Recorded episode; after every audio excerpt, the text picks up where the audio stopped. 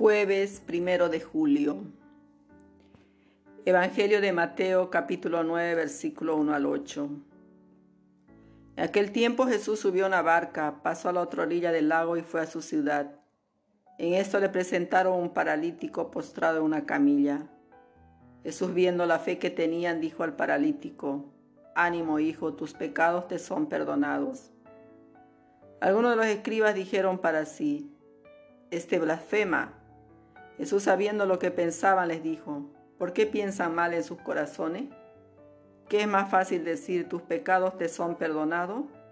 ¿O decir levántate y camina? Pues para que vean que el Hijo del Hombre tiene poder en la tierra para perdonar pecados, dijo dirigiéndose al paralítico, levántate, toma tu camilla y anda a tu casa. Y él se levantó y se fue a su casa. Al ver esto la gente quedó atemorizada y glorificaba a Dios por haber dado tal poder a los hombres. Palabra del Señor. Gloria a ti, Señor Jesús. Buenos días, queridos hermanos, en este nuevo mes que estamos empezando, hoy jueves primero de julio. Se nos presenta el episodio evangélico de Mateo capítulo 9, versículo 9 al 8, la curación de un paralítico. Y los protagonistas de esta escena son Jesús, un paralítico y algunos letrados. Por el lugar paralelo también que vemos en el Evangelio de Marcos, de mayor narrativa y viveza, sabemos que, que los amigos y familiares de este paralítico lo descuelgan en su camilla por el techo de la casa en que se hallaba Jesús, asediado ¿no? por la muchedumbre. Y viendo al Señor la fe que tenían, comienza por decir algo que resulta sorprendente ¿no? para un enfermo que viene buscando la sanación. Ánimo, hijo, tus pecados están perdonados. Una vez más, el milagro va a ser fruto de la fe del enfermo y de la comunidad en que vive con sus familiares y amigos. Y va a evidenciar también el proceso de salvación integral del hombre mediante el perdón que Jesús le otorga.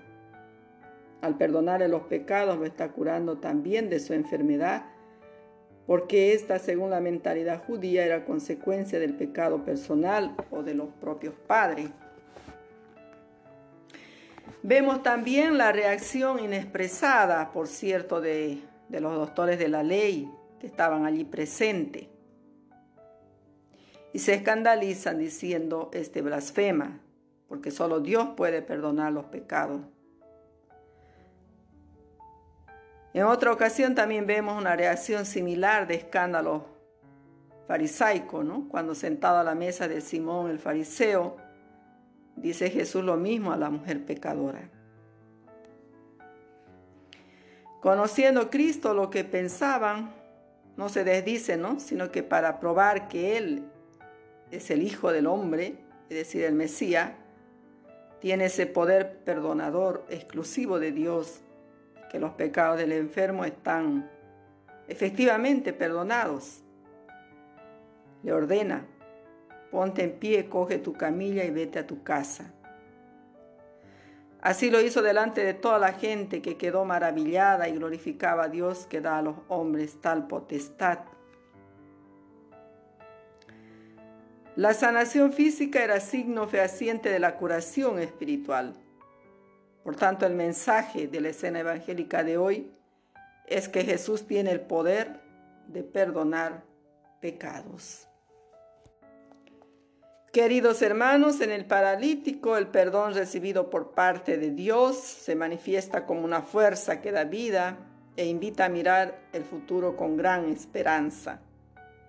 Y esto se hace realidad inmediatamente, pues justo después de conocer o de conceder el perdón, Jesús le entrega la plenitud de la vida, que se manifiesta en la capacidad que tuvo el hombre de marchar hacia su casa por sus propios medios. Oremos.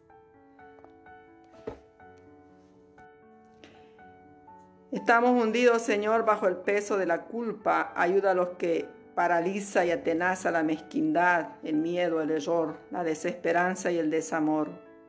Hemos traicionado, Señor, nuestra opción bautismal, pero tú no nos rechazas, sino que nos invitas a levantarnos y caminar al ritmo de tu perdón. Reconcílianos, Señor, contigo y con los hermanos, para poder sentarnos de nuevo a tu mesa en la fiesta.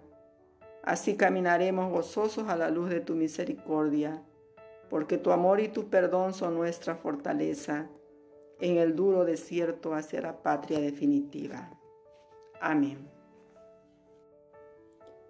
Queridos hermanos y hermanas en Cristo, que Dios les bendiga en esta jornada, bendiga a todos los enfermos del mundo entero, especialmente los que están flagelados por esta pandemia. Tenga piedad de nosotros, misericordia, nos done la gracia de vivir en el amor, en la esperanza y en el gozo de seguir a Cristo resucitado. Que nos libre todas nuestras parálisis de cuerpo, de espíritu, para que también podamos sentir las palabras de Jesús, levántate y camina. En esa situación en la que uno esté, nos levantemos y nos pongamos a caminar. Alegres en el gozo del Señor. Les saluda con todo su cariño en Cristo su hermana María.